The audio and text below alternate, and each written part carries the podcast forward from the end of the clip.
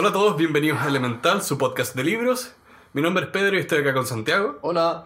Y esta semana vamos a ver Single Out, Solteros Señalados, que es una traducción complicada, porque Single Out es una, como dicen, una frase hecha en inglés que significa señalar, pero también el libro se trata de solteros, así que la gente de la imprenta mezcló ambas cosas al poner el nombre en español. Y es importante señalar que single en inglés es soltero, entonces es un juego de palabras entre señalar o tratar distinto a una persona y quedarse soltero.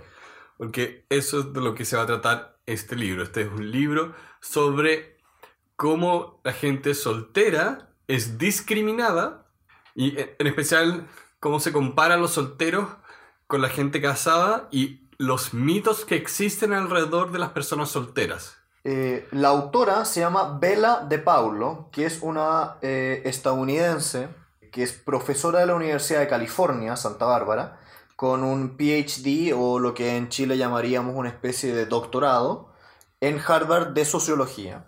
Es una autora muy famosa en cuanto a que tiene distintas obras, varios libros distintos. Este es uno de ellos. Eh, además, ha aparecido en los medios de comunicación en múltiples lugares, en casi toda la televisión estadounidense, CNN, eh, shows muy famosos de algunas personalidades. Y eh, fundamentalmente la forma a través de la cual nosotros accedimos a su libro fue a través de una charla TED que ella dio al respecto de por qué nadie te había dicho cómo, o esto es una traducción un poquito libre, cómo son los solteros. Esto es una de esas charlas TED de, de los países en específico y esta fue una charla TED dictada en Bélgica. Esta es una autora, nuevamente, que ha sido traducida a varios idiomas. El, el, libro que nosotros vamos a comentar hoy día está en inglés, pero también está en chino, en coreano y en otros idiomas. El libro propiamente tal, que se publicó en 2007, consiste en un primer capítulo introductorio donde la autora ahí define todos los conceptos que va a utilizar durante el libro, como qué se considera realmente es una persona soltera, qué se considera estar en una relación, qué significa el solterismo y la matrimonía. Matrimania. Matrimonía. que son los juegos de palabras que hace ella a lo largo del libro, que eran bien interesantes. Después el segundo capítulo habla de los estudios que se han hecho respecto a la vida en pareja, la vida como una persona soltera y cómo esos estudios están cometiendo graves errores estadísticos a la hora de realizarse o de presentar los análisis. Después de eso entraba al grueso del libro que son los 10 mitos respecto a la gente soltera y al final hay un llamado a la acción. Y con eso, saltemos al libro. Eh, me parece muy buena idea partir por el primer capítulo y exponiendo muy brevemente para todos aquellos que nos escuchan, para tener términos comunes. La autora define dos grandes términos. En primer lugar, lo que ella llama en inglés el singlism, o en que nosotros hemos traducido libremente a solterismo o estar soltero. Y en segundo lugar, la matrimanía, que es esta manía por el matrimonio. El singlismo, desde un punto de vista inicial, la autora dice, no es solamente aquellas personas que eh, no lograron contraer matrimonio alguna vez en la vida, sino que también se consideran a los divorciados, a los viudos. Y eh, los matrimaniacos o la matrimanía es aquella actitud que, se, que busca glorificar el matrimonio y las parejas por sobre las personas solteras. Y habiendo definido eso, eh, entremos ya a conversar el primer eh, capítulo. Eh, ¿Qué te pareció la anécdota sobre la historia del matrimonio? ¿Cuál de todas? Que el primer capítulo hablaba sobre de dónde venía y cómo había sido el matrimonio en otras épocas. El matrimonio está lleno de mitos. Y no solo lo digo por las cosas que vimos en este libro, sino fuera del libro. Eh, no me acuerdo si acá era, por ejemplo, donde había visto de que los vestidos eran blancos por pureza, ¿era mentira? No. No, no era acá. Esa era otra charla que básicamente lo que hacían era revisaban varias, varios reportes viejos de cómo eran los matrimonios hace 150 años. Y lo que pasaba era que el blanco era caro, así que la gente muy rica tenía vestidos blancos. La gente, no- la gente normal se vestía formal, pero dentro de lo que podía. Entonces era un signo, como un símbolo de estatus vestirse de blanco en un matrimonio. Mira. Em, a mí me gustó mucho, el- en el primer capítulo, la autora habla de, de que antiguamente el matrimonio no estaba relacionado con el concepto del amor, sino más bien con otras cosas, con otras ideas. Y me gustó mucho cómo aterrizaba el concepto del matrimonio en el tiempo. La autora explicaba, me gustó harto la parte donde la autora explicaba que en el pasado generalmente las personas se casaban por conveniencia, por herencia, por estabilidad, para poder mantener una buena familia. Y el amor era visto, de hecho, lo contrario como algo positivo para un matrimonio, sino que llevaba a los celos el amor, llevaba a las infidelidades, llevaba a las pasiones. Entonces, me parece muy interesante cómo eh, esta visión como universal que existe hoy en día de que el matrimonio va de la mano del amor es una concepción súper, súper moderna. Y no solo moderna, sino romántica. O sea, viene del romanticismo, la idea de que había algo detrás de estos ritos que la gente hacía una y otra vez. Y, y también como de las... como del folclore.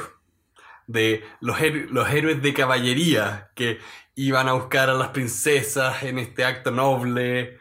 Pero el- la vida cotidiana era bastante más práctico. La gente era más práctica. De hecho, por eso funcionaban también los matrimonios arreglados. La gente no buscaba por, por, digamos, por razones psicológicas el amor, sino más bien las familias acordaban que una unión con tal y tal familia era mucho más eh, eficiente a largo plazo. Sí. Aunque no quiero llegar al extremo de que la gente no se quería en esas épocas, porque tampoco siento que la autora haya hecho esa afirmación, sino que eh, ha sido un análisis muy histórico de entender que las culturas de otras épocas no tienen los valores de esta, y que estamos cometiendo un error cuando proyectamos, eh, o más que cometiendo un error, estamos confundiendo la realidad con la ficción. Y no estamos entendiendo que en Corazón Valiente, cuando William Wells va a vengar a su señora, eso es una película. No es la realidad, no, no había ese concepto de el amor de tu vida. Eh, otro como concepto importante que el autor habla en este, en este capítulo, la autora en realidad, podríamos decirle Bella. Así, Me hace su- pensar en Twilight. pero es que lo peor de todo es que creo que así, sí, está bien, en Bella. La bella. Bella. Bueno, en fin. Ella hablaba de que hoy en día existe un fenómeno que es la creencia de que el matrimonio tiene un valor transformativo.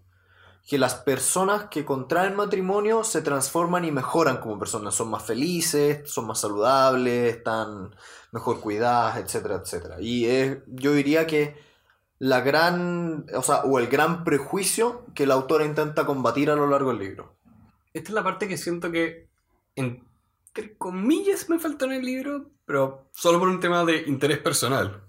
Que muchos de, muchas de las cosas que la autora habla y los mitos que ataca, uno puede encontrar mucho la fuente en lo que sería la cultura popular.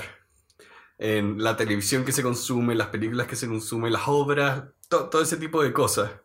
Y como todas las comedias románticas, por más buenas o malas que sean, siempre son una cruzada para terminar casándose. En las comedias románticas, sí. Sí.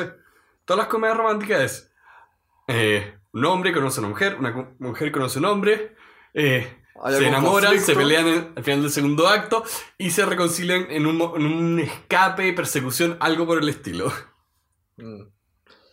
Em, y de hecho, la autora también precisaba un punto, y en esto sentí que ella es eh, pro matrimonio homosexual, Así. porque también decía ya, existe este prejuicio de que el matrimonio es transformativo, y además existe un prejuicio de que el matrimonio que es transformativo es aquel entre un hombre y una mujer. Y un poco más adelante, a principios del segundo capítulo, eh, da una frase que me encantó, y que decía, si el matrimonio es tan poderoso ¿por qué los gays y las lesbianas no deben tener acceso a él? Por tradición. No, lo encontré, lo encontré notable porque me hace mucho sentido en, nuestra, en nuestras culturas, por lo menos en Chile, eh, existe un, ¿cómo decirlo? Una... eh, mucha fuerza de la idea de la familia, del matrimonio, Y como algo muy bondadoso y algo que todos queremos. Y hasta nuestra constitución define el matrimonio de una manera muy tradicional. O sea, nuestro código civil lo define, pero sí. Tú eres el abogado. Yo trato de acordarme las cosas que a veces dices. Ya. Eh, pero, eh, bueno, entonces me, me gusta mucho la idea de que qué curiosa esta contradicción que existe entre esta cultura que exalta tanto la idea del matrimonio, pero la reserva solamente para algunos. Me, me llamó, me gustó esa- ese, ese punto. Va un poco de la mano con la idea de que el matrimonio es algo mágico y es algo que existe por sobre las leyes. Entonces tiene que cuidarse y santificarse y no tocarse. Es esta posición binaria de blanco y negro. O el matrimonio es intocable o se arruinó. No existe una gama de opciones para la gente porque acá es donde la autora reconoce cómo es que hay una discriminación para la gente soltera dentro de un enfoque legal y económico. Sí, que es uno de los mitos que al final del día eh, intenta refutar más adelante. Eh, Pero Eh. acá lo dice, hay leyes y hay derechos exclusivos para gente que vive en matrimonio. Lo cual es discriminatorio. Sí. Claro. Especialmente, y especialmente pa- pasa harto después con los temas de herencia. Hay, uno puede encontrar muchos casos famosos donde, eh, especialmente en casos de, de gente homosexual, donde tenías una pareja que ya ha vivido 50 años juntos, uno de los dos se muere y viene la familia y se lleva la plata. El dinero, sí. Eh, bueno, en este capítulo introductorio, eh, la autora habla del primer gran tema que es este. Esta como fuerte. o sea, esta fuente transformativa que es el matrimonio. Y el segundo, como gran elemento que pone sobre la mesa la autora es. Para los solteros existen una serie de estereotipos y prejuicios que no se, que no se tienen con las personas que han contraído matrimonio y que llevan derechamente a una discriminación. Por eso la, la palabra que ella utili- utiliza es singlism o solterismo y lo relaciona con el racismo o racism. Racism, racism, bla, bla. En fin, el punto es, dice, no al mismo grado, pero existe discriminación en contra de los solteros.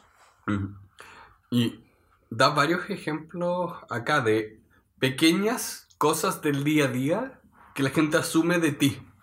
Entonces, ahí la autora especifica varias discriminaciones del día a día como eh, si tú eres un hombre, nunca has tenido una relación con una mujer, la gente empieza a asumir que eres gay. Si que eres una mujer y no estás casada y empiezas a acercarte a los 30, te empiezan a molestar de cásate, tienes que tener hijos, porque se te va, se te va a pasar la cuenta. Ahí ella decía, esa idea que le meten en la cabeza a muchas mujeres de que tú tienes un periodo entre tus 20 años y tus 30 años para tener hijos. De hecho, yo creo que una pregunta se puede hacer que, que demuestra muy bien la cantidad de prejuicios que existen contra los solteros. Y es, si tú piensas en una mujer que nunca ha contraído matrimonio ni ha tenido una relación estable de 50 años, ¿qué piensas? Y ahí es cuando todos los prejuicios se notan. Claro, porque uno...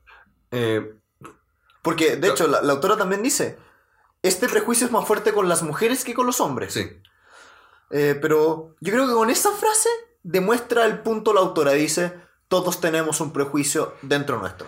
Para mí fue una experiencia bien interesante durante el libro darme cuenta también esos prejuicios que yo también estaba cometiendo inconscientemente, que era con cosas como la que acabas de mencionar, que no lo había pensado, pero mi respuesta automática salta a eso, salta a, oh, no, está soltera a los 50 años porque algo pasó. O tiene algo malo. Y es que ni siquiera era tener algo malo, es algo no pasó. Eh, el lenguaje ahí jugaba un papel bien interesante.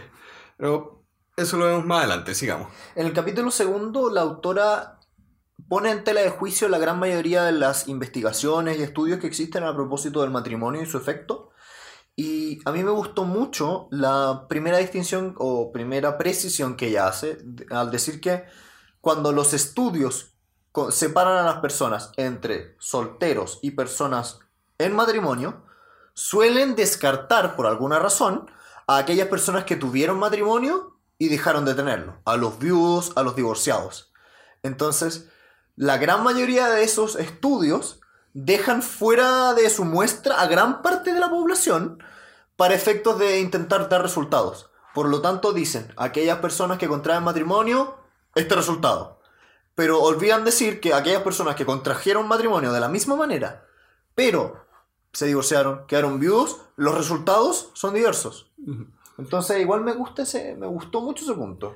Hay un libro que podemos leer más adelante que es que se llama Cómo nunca equivocarse con matemáticas, que trata todos estos casos que uno cuando ve los estudios, si no está acostumbrado o si no está entrenado, no va a pensar de cómo a veces uno selecciona un resultado, incluso sin querer, al determinar cuál va a ser la población que tú vas a estudiar. Entonces, en esta parte, claro, tenías un subconjunto de personas que afectaban los resultados finales que no se estaban considerando. Y eso era también en diversos estudios que ella da de ejemplo, que a veces no se, no se considera un tipo de soltero, otro tipo de soltero, las edades, hay muchas variables que es importante considerar. También otra, otra variable muy buena era que la gran mayoría de los estudios eh, eran en un corto periodo de tiempo y que a largo plazo la gran mayoría de las conclusiones variaban un poco. Por lo tanto, no eran tan creíbles las conclusiones a las cuales llegaban. Porque ocurre que acá es donde encuentro que ella mejor demuestra el mito de que el matrimonio es transformativo. De que cuando las personas se casan o son más felices o son más infelices, que mucho de lo que determina si eres más feliz antes o después de un matrimonio no es el matrimonio. Venía desde antes, venía de la relación simple en pareja. Muy de acuerdo, en el sentido de que ahora vamos a revisar los mitos, pero la autora dice, si es que el matrimonio tuviese este valor transformativo, ¿qué pasa con la transformación de todas aquellas personas que, por ejemplo, enviudaron? ¿Dejaron de estar transformadas? ¿O qué pasa con las personas que después de un tiempo de, haber contraído matrimonio pierden los efectos? ¿Que el, efecto dura un tiempo? ¿Qué pasa con las personas que llevan cuatro divorcios? ¿Que los transformaron cuatro veces? En fin. Em, Tuvimos cinco personas en una vía. Sí, sí. Eh, en fin. Em, ¿Te parece revisamos los mitos, no? Vamos a los mitos. La autora básicamente lo que hace en, la segunda y grueso del libro, la segunda parte del libro y el grueso del libro es enumerar capítulo por capítulo un mito o prejuicio que se tiene sobre un soltero y discutirlo. El primero de esos mitos es la gran, la gran maravilla de las parejas, los que están casados o tienen un matrimonio saben mejor que los solteros. En este sentido, el, eh, ¿cuál es el prejuicio? Es cuando una pareja decide por ti si es que tú eres una persona soltera. Básicamente, nosotros vamos a salir a comer o, o almorzar a algún lugar y no te vamos a invitar a ti, tercero, que eres soltero, debido a que yo sé que tú te vas a sentir mal. Claro, que es distinto, que no, es distinto decir que una pareja no puede salir sola, sino que cuando tienen la oportunidad de invitar a alguien, no invitarían a una persona soltera. Que, que es algo que no nos pasó. Por ejemplo, el fin de, el fin de semana pasado fuimos al cine. Eh, yo era el único soltero. Tú estabas con tu novia, que acá en Chile le decimos Polola. Y otro amigo que también fue con su novia.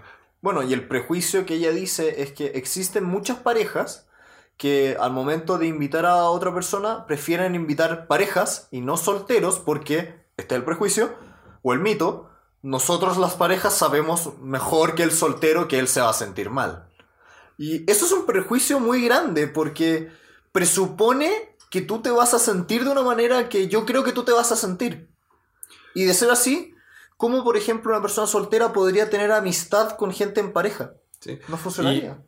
Y acá encontré que estaba la fuerza del argumento, es que eso aísla. Si tus amigos y amigas empezaron a tener relaciones y te dejan de invitar, ¿qué, qué haces? ¿Qué, ¿Quedas solo en tu casa y nadie te va a llamar, a invitar porque piensan por ti? Oh, va a estar incómodo. De hecho, la autora dice que cuando las personas ya empiezan a tener hijos, eh, empiezan a reservar las salidas para, con, para salir con, otros, con otras parejas. Y en el caso de invitar a un soltero, tienden a invitarlo al hogar o a lugares menos costosos. Y yo creo que he visto ese tipo de comportamientos en Chile. Yo siento que, que ese mito lo he visto en la realidad. En ese sentido, me gusta cómo ella refuta el mito y dice, fíjense cómo ustedes están haciendo un prejuicio sobre cómo esa persona se siente. Y eh, mm, como refuta diciendo, las personas solteras están felices de ver a sus amigos, están felices de encontrarse con esas parejas, quieren ir voluntariamente, están dispuestos a ir. Ustedes los están enajena los están privando de esta oportunidad. La gran lección acá es pregúntenle a las otras personas porque la decisión no puede estar en tus manos. Si tú vas a decir por alguien más, tienes un problema. O mejor dicho, ahí está el problema. El segundo gran mito que la autora explora es la idea de que los solteros solamente tienen una sola gran idea en la cabeza. Y es encontrar una pareja, una novia, un novio. Y acá están todas las películas de comedia romántica. A mí me gustó mucho la ejemplificación que hacía la autora respecto de la frase para solteros. Donde si es que existe, por ejemplo, una noche de fiesta para solteros y una persona va a esa fiesta, no va a encontrar un lugar donde la gente quiere ser soltera, sino todo lo contrario. Va a encontrar un lugar donde la gente quiere emparejarse. Claro. o sea, ¿hace sentido que esa clase, que ese tipo de lugares existan? No obstante, sigue siendo divertido que existan. Que, y que también existe esta idea generalizada de que toda persona soltera quiere dejar de estar soltera. Y eso es nuevamente un prejuicio. Hay muchas personas que felizmente no, no quieren una pareja. O personas que pasan, a mí me ha pasado, pasar por periodos importantes donde tú objetivamente quieres estar soltero. Cuando acá acaba de terminar una relación que te dejó agotado emocionalmente. Y prefieres estar soltero. ¿sí? Y el prejuicio está en, no, esta persona está soltera, por ende tiene que estar eh, buscando pareja. Acá creo que es donde hablaba como es un tema en especial para las mujeres bien complicado porque la sociedad las juzga de la manera que esto es un complejo que se llama de, de Madonna Whore, que es o la mujer es una un símbolo de virtud y belleza y es intocable o es una prostituta. Que, de nuevo, dos posiciones binarias, no puede... Y acá en el, lo que hablaba la autora de cómo la persona, cómo a las mujeres se les dice o no está teniendo sexo o está teniendo todo el sexo y es una puta. Em, sí, y lo cual es un absoluto y completo prejuicio. Y es un mito, porque nuevamente, eh, que una persona esté soltera no implica que quiera emparejarse. Mm. Em, No, no implica nada, ese es un poco el punto que creo que quería hacer eh, Bella acá, que no podemos pensar por las otras personas o pensar cuáles son sus intenciones en un minuto de no estar en una relación seria. avanzando un poco, el tercer mito es que existe una especie de aura negativa en torno a ser soltero y eh, existe un prejuicio o un mito también de que las personas que son solteras viven una vida trágica, miserable y solitaria. Mm. Y nuevamente, eh, el elemento de culpa es muy fuerte.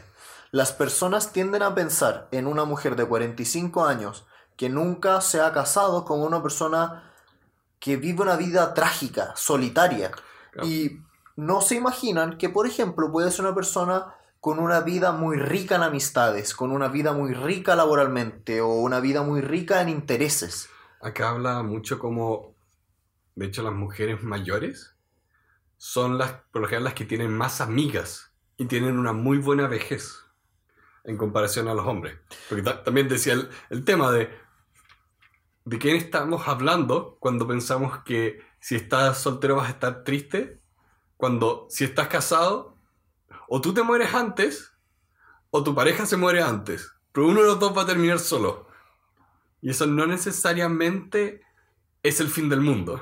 De hecho, la autora un poquitito más adelante, Vela, en un par de capítulos más adelante, hablaba de lo que tú comentas respecto de que el prejuicio de que las personas solteras son más solitarias se demuestra totalmente falso cuando uno estudia a las personas que enviudaron y las personas que siempre fueron solteras. Porque las personas que siempre fueron solteras tienden a ser mucho menos solitarias y tener redes de apoyo y de amigas mucho más fuertes que las personas en pareja.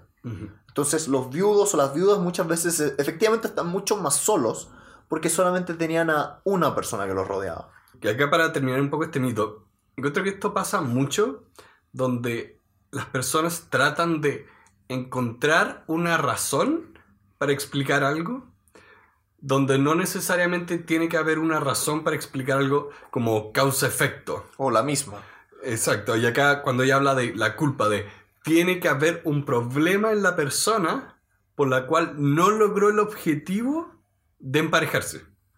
Y ahí eh, utilizan adjetivos calificativos como que es neurótico, es trabajólico, es depresivo, etc. Sí. El siguiente mito es que eh, existe un prejuicio respecto de que las personas solteras son muy egocéntricas, que son como una especie de niño que es constantemente inmaduro y preocupado de sí mismo y que no existe nada más en la cabeza de un soltero que dedicarse a los juegos o a nada muy Claro, trascendente. La idea de que el soltero es hedonista es Barney de eh, Cómo conocí a tu madre.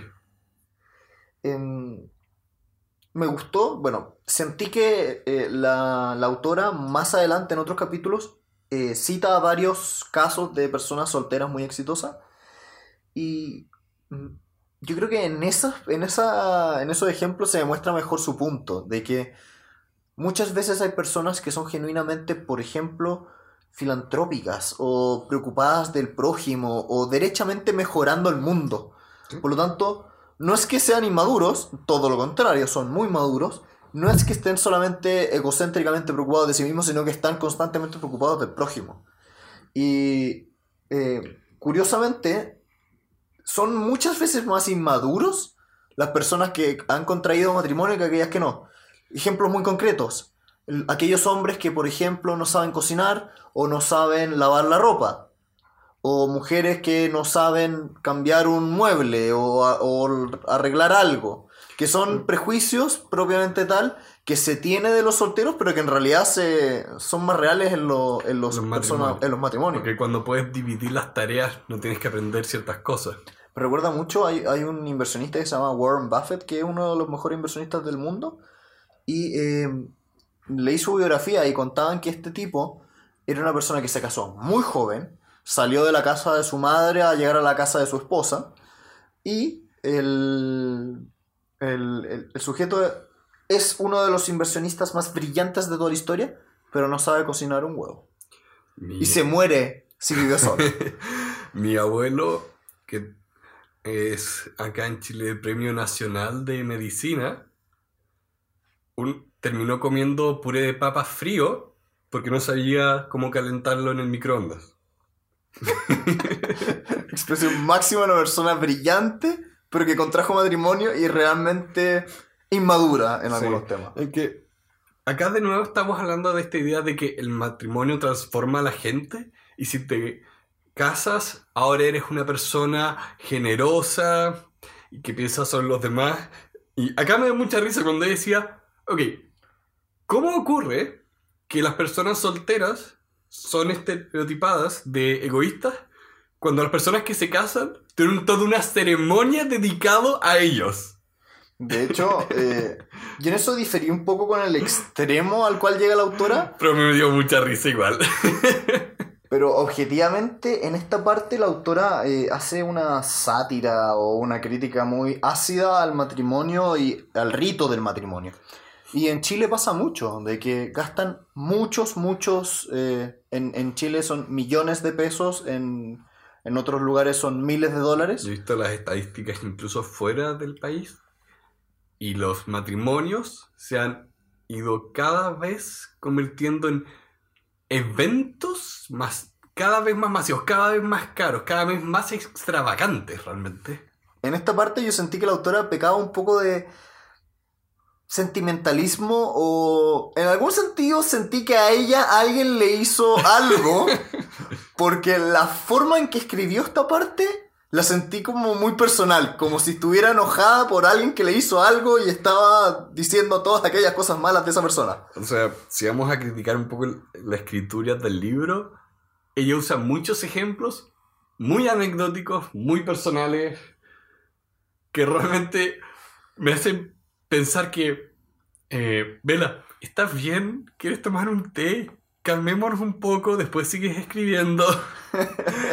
y ya, me, estoy bur- burlando de la autora, pero ese era el tono que daba en algunas partes. Sí, eh, en a grandes rasgos el libro está muy bien escrito, es bastante riguroso, pone varios estudios en muchas partes, pero hay ciertos párrafos que son, digamos, se notan muy eh, sensoriales, muy sentimentales. Y me hubiera gustado un pelito más de objetividad, de manera a darle más fuerza a su argumento, pero más allá O de eso. quizá, o quizá que haya creado la experiencia sensorial con una mejor intención o de mejor manera, porque tú puedes crear esos momentos que son viscerales, que son de siente emociones, siente mi enojo o mi tristeza, pero acá era un poco Innecesario. innecesario. Sí. Sobran en este libro. Eh, en fin, no, no nos peguemos tanto en eso. El- En esta parte, en el quinto mito, la autora se refiere específicamente a las mujeres solteras. Y el mito es, eh, mujer, a ti tu trabajo nunca te va a querer de vuelta y además vas a quedar infértil o no vas a poder tener hijos. Y, coma, también, coma, eh, no vas a obtener nada de sexo o bien vas a ser muy promiscua. Ese es el mito. Y, bueno, esto lo hablábamos un poco antes, que es cómo la sociedad pone este peso sobre las mujeres en cuanto a cómo tienen que comportarse, qué, tienen, qué se espera de ellas, y cómo realmente es algo automático de, espera, ¿cómo que no quieres tener hijos? ¿Por qué no quieres tener guagua? Hijo. ¿Por qué, por qué- no quieres tener hijos? ¿Qué pasa? La decisión, y esto es algo que me molesta a nivel personal, de las decisiones se esperan de uno, entonces pierden valor. Es como, si tú no decidiste tener hijos, no es tan fuerte como decidir tener hijos. Como, esto no es algo que tengo que hacer, es algo que escojo hacer. Es un... Quizás en la práctica no haya mucha diferencia, pero es importante al final del día para las personas y para las personas que deciden que no. Es, es- es interesante este punto porque yo siento que la mayor cantidad de prejuicios existen contra las mujeres solteras, no tanto los hombres. No. Y eh, en ese sentido, todas aquellas personas, mujeres, que son muy exitosas en el trabajo, en las áreas laborales en general, tienden a tener este prejuicio en torno a ellas de que, ah, si es una mujer exitosa, por lo tanto tiene problemas de relaciones humanas, o no va a encontrar novio o pareja. Bueno, eso también. Voy a estar hablando de comedias románticas todo el día porque esos son los arquetipos que usan esas películas de el trabajólico, trabajólica, el artista. y como la persona tiene que dejar de pensar solo en el éxito laboral y ir al amor. Y a las mujeres les, les- se les exige mucho en ese sentido de... No, se les exige mucho. Por eso creo que esta parte del libro es muy importante que lo lean mujeres, porque yo me acuerdo de una conversación con tus hermanas cuando hablamos de cómo acá tenemos a nivel cultural la idea de que el hombre sale a la conquista, pero la mujer es la que tiene la decisión. Pero cuando, mientras más pienso eso, igual tengo un problema, porque la idea de que una mujer no puede salir a la conquista y de que, ah, si se queda, imagínate esto, bajo esa, ese dicho, como la mujer solo puede tomar la decisión de decir sí o no a una proposición, su actitud es pasiva ante todas las otras cosas. Por lo tanto, va a estar esperando a que las cosas pasen alrededor. Yo con eso tengo un problema. Y por eso también me encanta este capítulo de que no es así la cosa. Puedes, puedes encontrar tu espacio que no emparejándote y también teniendo una vida sexual activa que no significa que eres promiscua. Sí, de hecho, la autora dice, existe la idea de que o la mujer es completamente promiscua o derechamente no tiene absolutamente nada. Y eso es falso. Las, las personas pueden tener relaciones de carácter físico estables, razonables en cuanto a sus necesidades y no por eso tienen que ser eh, o no obtener nada o obtener infinito. Y hablando de nada infinito, el siguiente mito, el sexto, es ahora sobre los hombres solteros, que es... Y respecto a los hombres solteros hay dos grandes arquetipos. O por un, por un lado, eres una persona promiscua, eh, irresponsable o derechamente bordeando en la criminalidad. O bien, eres una persona sexy, frívola e incluso gay. Entonces están estos dos extremos de que... mm, Caricaturas, Sí. básicamente.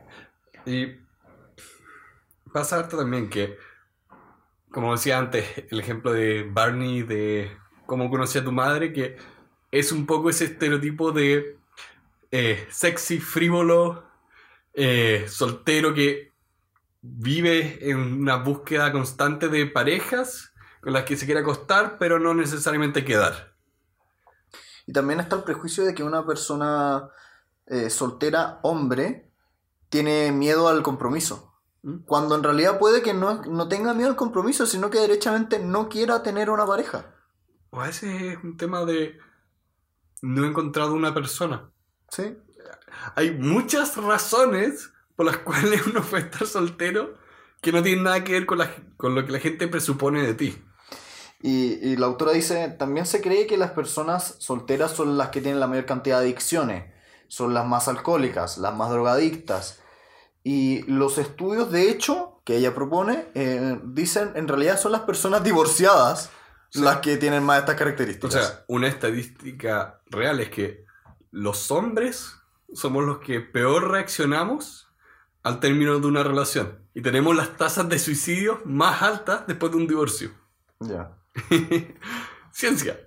Ah, Vamos al siguiente que yo encontré muy, muy interesante. Eh, El, el siguiente mito es respecto de los padres solteros, ya sean padre o madre. Y el mito es que si es que tú eres un padre o madre soltera, vas a tener hijos que van a estar derechamente eh, condenados. Doom. Doom es la palabra. Eh, yo siento que yo viví en carne propia este, este prejuicio. La idea de que si tú eres hijo de una, de una madre divorciada, vas a ser un drogadicto, vas a ser el peor de la clase, no vas a ser eh, una persona exitosa. Y a veces estas mismas cosas son profecías autocumplidas. Porque dentro de nuestro mismo curso está uno de nuestros compañeros que también sus padres se divorciaron en su minuto. Nuestro colegio a él lo expulsó. Y porque le... Y ahí pasa esto de profecía autocumplida. Claro que el niño va a terminar peor que el resto porque le acabas de quitar toda la red de apoyo y estabilidad. ¿En qué minuto va a ser, digamos, una persona normal si es que hemos creado un entorno de anormalidad alrededor de estas personas? Y es muy hostil. Muy hostil. Muy hostil. Eh, yo me acuerdo haber personalmente recibido comentarios de personas adultas que me comentaban que yo iba a ser un fracaso en la vida. Y no había nada, nada, nada más placentero que al final de los años ganarme el premio al mejor de la promoción y cuando recibía el, el premio, yo miraba entre el público a esta persona. Siempre pasó todos los años lo mismo. Y esa persona que me había dicho eso, fue una maravilla que se sentara siempre en el mismo lugar. en fin, detalles. Deberías mandarle una canasta de flores, una estúpida. Qué divertido, porque eh, suena como vengativo, pero aunque suena vengativo, me sirvió mucho su minuto como para empujar. Eh, La mejor venganza del éxito. Todo el mundo te dice vas a ser un fracaso y el éxito es la mejor forma de quedarte tranquilo y feliz. Bueno, acá ya para ir acelerando un poco las cosas, el, lo único más que toqué este capítulo que encontré muy bueno era respecto al lenguaje, como, nos, como las personas hablamos de padres y madres solteras y no de padres y madres. O más, o más específicamente, si te- hacemos la distinción de una persona soltera a casada, ¿por qué no hablamos también de padres y madres casados? Y no simplemente padres. Claro. ¿Por qué la regla general de un padre es estar casado? Siendo que estadísticamente, de hecho, ya no es así. No, entonces, por lo menos yo lo tomé de, si hay que hacer una distinción, hay que hacerlo para ambos par- amb- ambas partes, porque ya no puedes asumir que una es la normal. Tienes que hacer siempre la distinción. Avanzando, en el siguiente mito es eh, la autora Vela dice, qué lástima que eres soltero porque estás incompleto. No tienes a nadie y no tienes una vida. Eso es un prejuicio enorme. Y yo diría muy, muy, muy, muy normal. Como creer que una persona por estar soltera no es, está sola. ¿sí? Y, esto tam- y esto también es un arma de doble filo, porque pone unas expectativas sobre las otras personas el momento de tener una relación seria. Eh, es como que yo, yo esperé encontrar a la mujer de mi vida y que me va a tomar y me va a transformar en otra persona y todo va a ser mágico y voy a buscar en... eh, entonces, ¿qué pasaría? Yo voy a estar buscando siempre una pareja que la gran gracia que va a tener es que me va a transformar. Cuando eso no es real. Uno, si bien una, una pareja te puede transformar, también así las buenas amistades, las buenas relaciones, los buenos mentores. Cualquier buena influencia en tu vida es buena. De hecho, la autora dice, eh, muchas veces está la, la idea de que los solteros no tienen familia. Y cuando a una persona le preguntan, ¿tienes familia? Tiende a esperarse una respuesta estándar de sí, tengo una mujer a mi lado y tanta cantidad de hijos, o viceversa, un hombre a mi lado. Eh, y no pueden responder, por ejemplo, sí, tengo cinco hermanos o tengo dos padres. Siendo que es igualmente familia. A ver, si vamos a los temas personales. Ayer yo tenía un sobrino acá. Y es familia. Sí, es familia. Tuve todo un día cuidando un- a un bebé. Eh, y la segunda parte del mito es que tu vida está incompleta o derechamente no tienes una vida fuera del trabajo. Que los solteros que están muy preocupados de su éxito laboral no tienen nada mejor que hacer fuera del trabajo. Y nuevamente, un prejuicio muy grande. Y me gustó la parte como ella eh, decía que esto se traducía mucho en políticas laborales. Como dentro de un mismo lugar de trabajo era habitual ver que las personas que tienen una pareja e hijos eh, pueden irse antes o no hacer turnos fines de semana o horas extra en comparación con los solteros. Ella hace un muy buen análisis en cuanto a analizar los impactos sociales, eh, familiares, económicos. Analiza de manera muy global este tema de dónde impactan todas estas cosas y también cuántas formas toman estos mitos.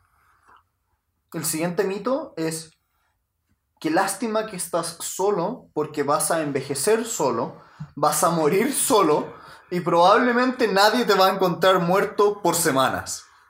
Me acuerdo hace unos cuantos años cuando salió una noticia de una señora que en su casa se estaba comiendo el colchón porque sus hijos la habían abandonado. O sea, esa señora se casó y terminó sola porque los hijos no fueron buenos hijos. De hecho, yo he visto tantos, tantos casos de personas que han contraído matrimonio y que eran derechamente malos padres y se quedan viudos y nadie nunca más los fue a ver. No. Porque y no, culti- derechamente se quedaron solos. no cultivaron relaciones. Y también todos nacemos y morimos solos. Ya te pusiste kantiano. Em, Sartre. Sartre, perdón. Qué vergüenza que acabo de decir. Borren eso, no escucharon nada. Bueno, y el prejuicio es falso, porque la gran mayoría de las personas que fueron solteras toda su vida hicieron redes de apoyo lo suficientemente buenas como para no quedarse solas al final de sus días. Claro. Eh, y finalmente, el último gran mito es que existen valores familiares que ameritan ser, eh, tener beneficios, regalos, eh, garantías, eh, ventajas, etc. Sí. Acá encontré que ella daba varios ejemplos que, si bien era cierto, había una discriminación ante las personas solteras, también había varias justificaciones económicas desde el otro lado. Sí, Especialmente cuando hablaba de ¿por qué hay dos por uno para las parejas? Porque el hotel está está tomando dos personas de una. Le conviene. sí, de hecho es una atracción de un segundo cliente, no es porque sea soltero o casado. Sí. Pero igual habían algunos ejemplos que eran buenos. Sí, no. Había un ejemplo muy bueno que a mí nunca se me hubiera ocurrido, que era que había hecho un estudio respecto a las personas solteras que buscan arrendamiento de inmuebles Eso me encanta. y que a los, a los solteros les cuesta más que a las personas con una pareja conseguir arrendamiento de inmuebles. Eso me pareció curioso. Y también que los inmuebles mismos están construidos pensando en vida, a que tú vas a llegar casado, vas a tener un hijo o hija y vas a tener una familia que va a ir creciendo. Cuando perfectamente puedes tener quizá una casa o departamento más pequeño y pensado en- en esto, en que quieres tener una pieza para la cama, quizá un estudio, eh, donde puedes tener una librería, el lugar de trabajo, y el resto de las piezas pueden ser de uso social. Porque también, lo que hemos visto antes, la gente soltera es social, invita a gente, es agradable tener una habitación principal pensada en invitar amigos. Y finalmente el llamado a la acción de la autora en los últimos, yo diría, tres capítulos, eh, me pareció bueno, me pareció bueno porque en primer lugar dice, es entendible que las personas tengan estos prejuicios por una razón súper sencilla, porque ellos no saben que los tienen, porque está tan imbuido en la cultura social que no se dan cuenta que hacen estas distinciones entre personas con matrimonio y sin matrimonio. O sea, ¿cómo uno puede esperar que una persona no piense que la máxima en la vida sea tener una pareja cuando todo el entretenimiento que consume gira en torno a emparejar personajes? Igual me gustó porque... Que Hermione sí tenía que quedar con Harry. Amén. que Ron Weasley debe haber muerto. Eh, igual me gustó porque dice, existe este prejuicio social de que el camino único es contraer matrimonio, tener hijos y mantenerse casado. Y siento que es un prejuicio tan grande. Y es tan poco cuestionado. En esto acierta muy bien la autora. Sí, de cómo es... Bueno, es que eso es, es la base de todos los prejuicios. Es que nadie los, nadie los cuestiona. Y finalmente la autora cierra el libro llamando a la acción y diciendo, tomen conciencia de estos prejuicios, cambiemos las políticas, mantengamos igualdad para todos. Sí.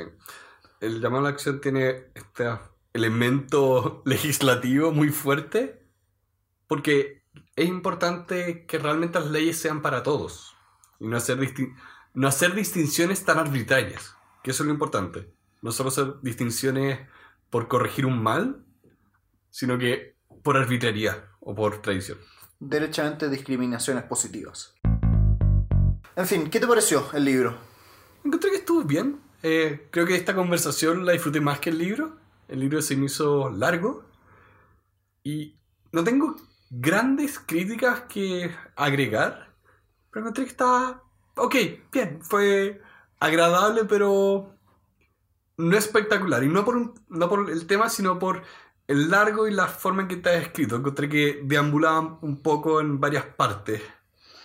A mí me, me gustó el libro en, en sus premisas. Sentí que pecaba mucho de ejemplos medios banales. Sentí que habían muchos ejemplos que ya demuestran el punto, pero eran tal vez innecesarios. Siento que al- había mucho relleno. Mm. Los mitos me encantaron. Los encontré muy ciertos, muy certeros. Eh, el inicio y la conclusión muy bien hiladas. Tal vez el, el ritmo es lo que falló. Mm. Se hacía excesivamente largo. Sí. Eh, si yo tuviera que poner una nota del 1 al 10, yo me quedo con un 7. Me quedo tranquilo porque es un buen libro, tiene buenas premisas. La forma en que está escrito no me gustó mucho, la evidencia un poco anecdótica en muchas partes. Y sentí este dejo más o menos de resentimiento en muchas partes, que lamentablemente creo que le quitan un poco el valor al mensaje. Yo en ese sentido me quedaría con un 6, que para mí es como, está bien el libro, está bien. No encontré que... A ver, encontré que las ideas centrales eran buenas y eran fuertes, pero acá para mí había un tema de agregar por subtracción. Saquen páginas, saquen ejemplos, hagan que esto sea un libro de 200 páginas nomás. Son 260 y tantas. Sí, y que sea más condensado, porque como está ahora, hizo algo que disfruté mucho las ideas y discutir las ideas acá, no tanto así leer el libro. Y eso habla mucho del libro. Sí, sí, si te gusta más hablar de las ideas que del libro propiamente tal, habla del sí. libro. Y se lo recomiendo a todos los solteros y solteras que están allá afuera escuchándonos. y también a las personas que estén con una pareja, estén en una relación ahora, porque a- los criterios que ya ponen los mitos incluso hablan de, un, de una sana vida en pareja también. Porque no puedes tú esperar que la otra persona te transforme y que sea mágica. Estás hablando de seres humanos con seres humanos, monitos con monitos. Eh, yo estoy de acuerdo con la, con la recomendación. De hecho, incluso yo se lo recomendaría más a personas en pareja que a solteros. Porque los mitos sobre todo atacan el pensamiento de, los, de las personas en pareja. Por lo tanto, eh, si eres un soltero y tienes una, una, un par de amigos en pareja, buen regalo. Un buen regalo para esta Navidad. Así que gracias a todos por escucharnos una vez más. Que tengan una muy buena semana. Y nos vemos la próxima semana. Muchas gracias a todos aquellos que nos escuchan y nuevamente un gusto compartir el club de aprendizaje que estamos armando con mi querido Pedro. Que estén muy bien. Hasta luego. Muchas gracias a todos por acompañarnos una vez más en este club de aprendizaje. Para estar al día pueden seguirnos en las tres redes sociales, Facebook, Instagram y Twitter, donde podrán encontrar noticias y citas a los libros que leemos. Los invitamos a compartir con todos sus amigos este episodio para difundir sus ideas y hacer de este un mundo mejor. Les pedimos que nos dejen sus comentarios y opiniones en nuestras redes sociales y en particular las aplicaciones Apple Podcast y Overcast si están en iPhone y Podbeam y Stitcher si es que están en Android. Finalmente, los invitamos a suscribirse a nuestra comunidad en la aplicación de su preferencia. Muchas gracias a todos aquellos que forman parte de este club de aprendizaje. Que estén muy bien. El siguiente mito se refiere específicamente a las mujeres solteras. Y el mito es que, en primer lugar, la persona mujer soltera nunca va a sentir que su amor la... eh, su, perdón. Bla, bla, bla. Lo dijo al revés.